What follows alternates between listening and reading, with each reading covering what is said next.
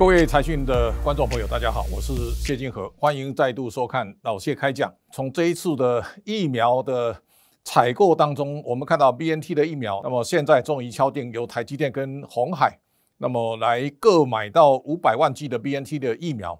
但是大家可以稍微想象一下，在五月中旬台湾进入三级警戒之后呢，台湾有一段时间啊，其实呈现一个半疯狂状态，包括国民党呢，到总统府前呢。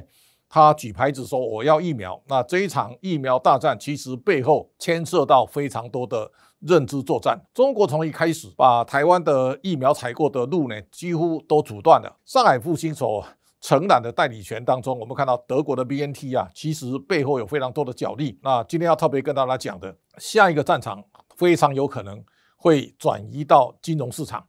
那么大家最近可以注意到，有众多的外资机构。大家纷纷的调降台湾的很多公司的目标价，好，比方说我们看到像伯恩斯坦，他特别讲到联电呢，明年业绩可能会衰退百分之七十八，那他把联电的目标价调到四十块，让大家看了会非常的错愕，为什么呢？现在的晶圆代工价格还在上涨，那么景气非常的好，订单也塞爆，但是他突然之间呢告诉你说联电明年业绩衰退七十八趴。但是他也没有特别详细附注到底这个是怎么计算的。这样的报告基本上有恐吓人心的效果，但是没有太多的根据啊。同时啊，我们看到联发科的例子，联发科呢是由汇丰来调降。汇丰证券啊，原来把联发科在四月二十九号的时候，它的目标价众多券商调到两千以上，这个汇丰是看一千五百五十，但是一个多月之后呢，腰斩等于变成八百。这个八百背后到底有什么样的因因缘，我也不知道。但是呢，汇丰说五年之内会跻身亚洲领先的财务管理的机构。这个时候呢，汇丰在香港国安法之后呢，汇丰的角色当然变得格外敏感。哦，它这个地方有没有特殊的意图？这个时候当然大家会高度的注意。所以最近我们也注意到，包括摩根士丹利呢，它调降台积电的。平等到五百八十八，包括台积电、包括联发科、包括联电，都是在台湾的资本市场当中非常重量级的三家公司。这个时候呢，有大刀挥舞而砍向他们，我相信这个当中有非常多的背后值得大家来猜疑的地方，也就是他们为什么要这样做。这个是我们现在所看到一个在金融市场认知作战当中一个非常彰显的例子。那同时我们也看到，最近外资啊，其实都在调高。香港很多家公司，比方说我们看到，在今年当中啊，其实股价跌得非常惨烈的，有一家叫做快手。我们现在先来看到快手的股价，你看到快手从上市以后呢，野村把快手调高到三百三，而汇丰调到四百。哦，这个时候呢，我们可以看到快手在香港，它一下子呢，它总共有一百四十万个。投资者呢去参与认购，他这一次冻结的资金呢是一兆两千八百亿港币，这个数量是惊人啊，不得了了。为什么？这是香港近期当中啊股票上市吸引最多超额认购倍数的一档个股。但是快手一上市以后呢，现在股价从四百一十七点八呢一路掉，最惨掉到一百四十五。这个时候大家可以从这当中啊去想象一下，他们调降台湾的个股的目标价，结果台湾股价是上涨的，而。香港呢，它努力调升，但是股价是跌得很惨。那大家最近注意到野村的这个报告，给台湾带来非常大的震惊。你看到野村说，台湾等六个国家呢，未来三年恐怕会发生金融危机，包括台湾，包括美国，包括日本、德国跟瑞典跟荷兰。除了去年大家听耳熟能详，这个彭博在讲说。台湾的太过依赖出口，会像荷兰一样得到荷兰病啊！这个时候大家才注意到荷兰，但是大家可以想象一下，这两年半导体产业非常好，荷兰的艾斯摩呢股价表现非常好，那荷兰的经济股价都创新高。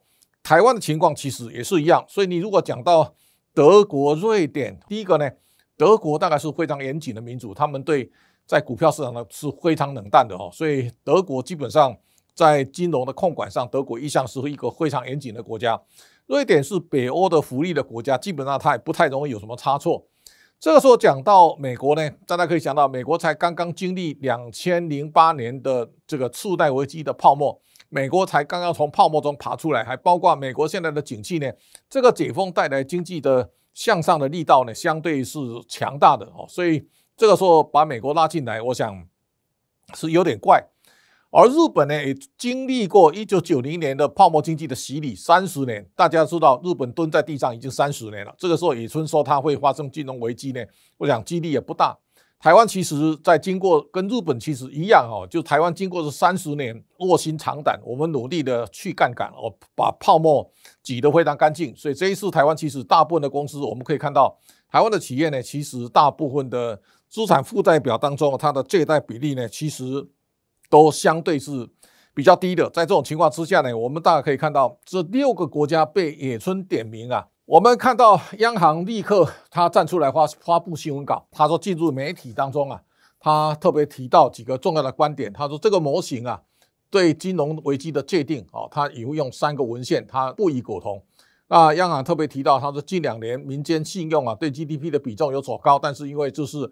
结构性的调整、台商回流的因素啊，包括股价、房价等等，央行都认为不堪一提啊。所以这一次央行是在第一时间呢，非常有效力来针对野村对台湾的指控呢，有很具体的论述呢来驳斥。所以我们看到央行在这一次的驳斥当中啊，也包括台湾的股价、房价、出口，包括偿债能力呢，都很用心呐来做说明。野村在过去的。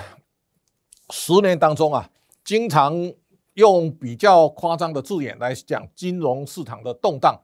他他也讲过，金融市场恐怕会迎来十级地震啊。这个是二零一八年在财讯登的这个报道，但是现在已经过了这个四年了，看起来也没有太大的状况哦。那我们大家可以看到，野村在过去这几年当中啊，他有一个比较显著的，三月的时候呢，他因为投资。中概相关的，包括百度了、爱奇艺，因为它狂跌哦，那这个也造成对冲基金韩国的操盘人他被断头。那这个时候呢，野村跟瑞信啊两家大概赔了六十亿美元，这是在金融市场所看到一个非常大规模的猎杀。这个猎杀，我相信野村是受到很大的撞击。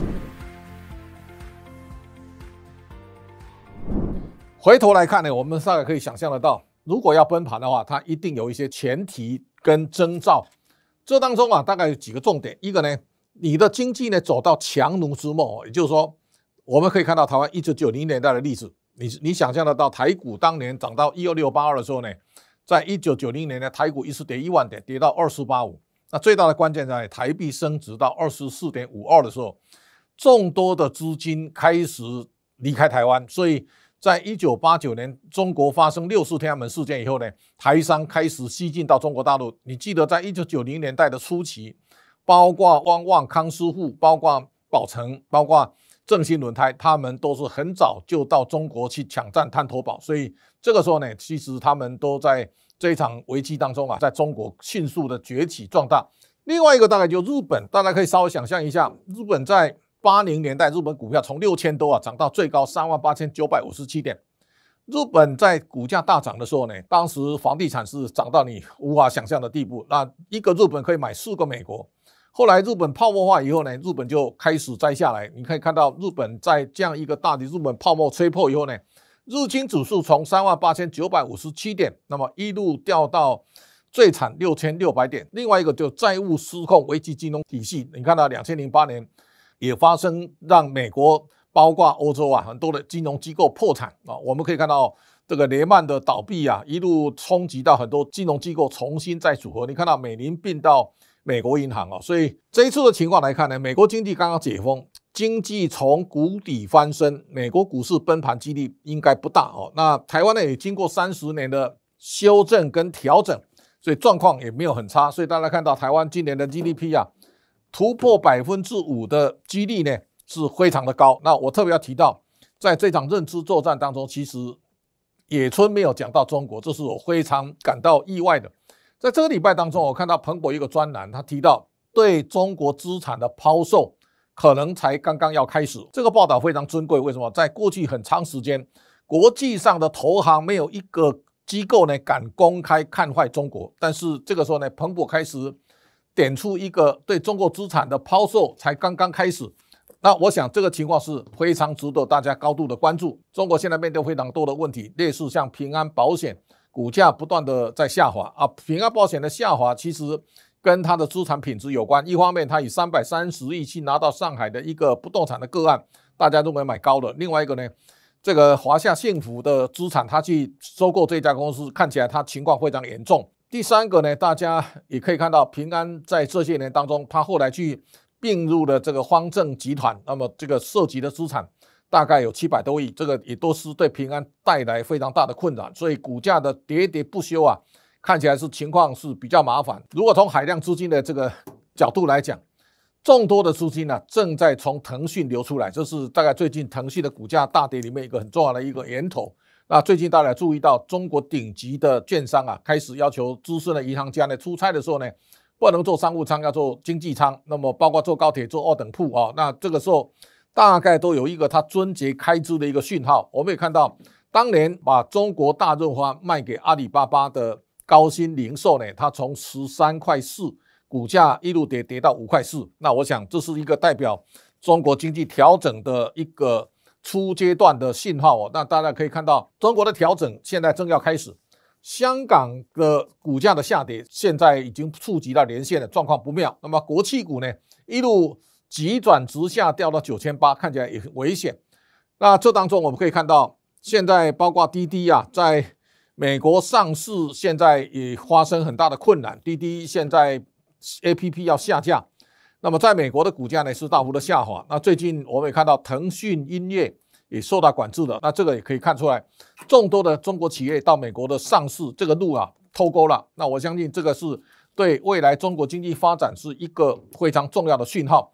好，这个时候大家可以看到，美国正在引导一个通货膨胀的力道，而中国现在想办法在压抑。那为什么压抑呢？大家看到，中国从四月份开始，PPI 是生产者物价指数到六点八哦，这个时候呢，它的 CPI 只有零点九。五月的时候呢，到九，这个时候呢，它的 CPI 到一点三。好，那我们看到到六月的时候呢，PPI 是从九降到八点八，而 CPI 从一点三降到一点一。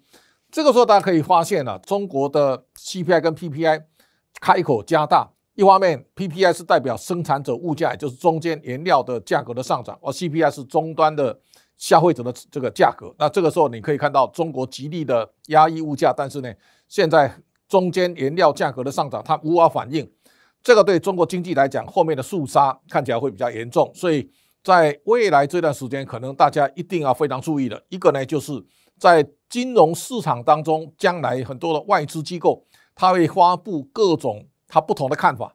这个时候，他如果有政治目的，大家在看报告的时候呢，可能要高度的警戒，因为他可能会有这种所谓的认知作战在这当中，唱衰台湾，看好中国，很可能变成一个背后很重要的陷阱。那我们可以想象得到，在这些年当中啊，其实很少人敢对中国经济发表任何。说三道四的谈话，彭博这一次呢，他认为众多的资金正从中国开始流出啊，这是一个讯号的开始。在未来的金融市场的认知作战当中啊，很可能是投资人必须啊，关键要好好去谨记在心的一个非常重要的焦点。好，今天的报告就到那边结束，欢迎大家继续订阅财讯周年庆，订一年送一年，全年最优惠一千九百八十元。谢谢大家的观赏，下周见。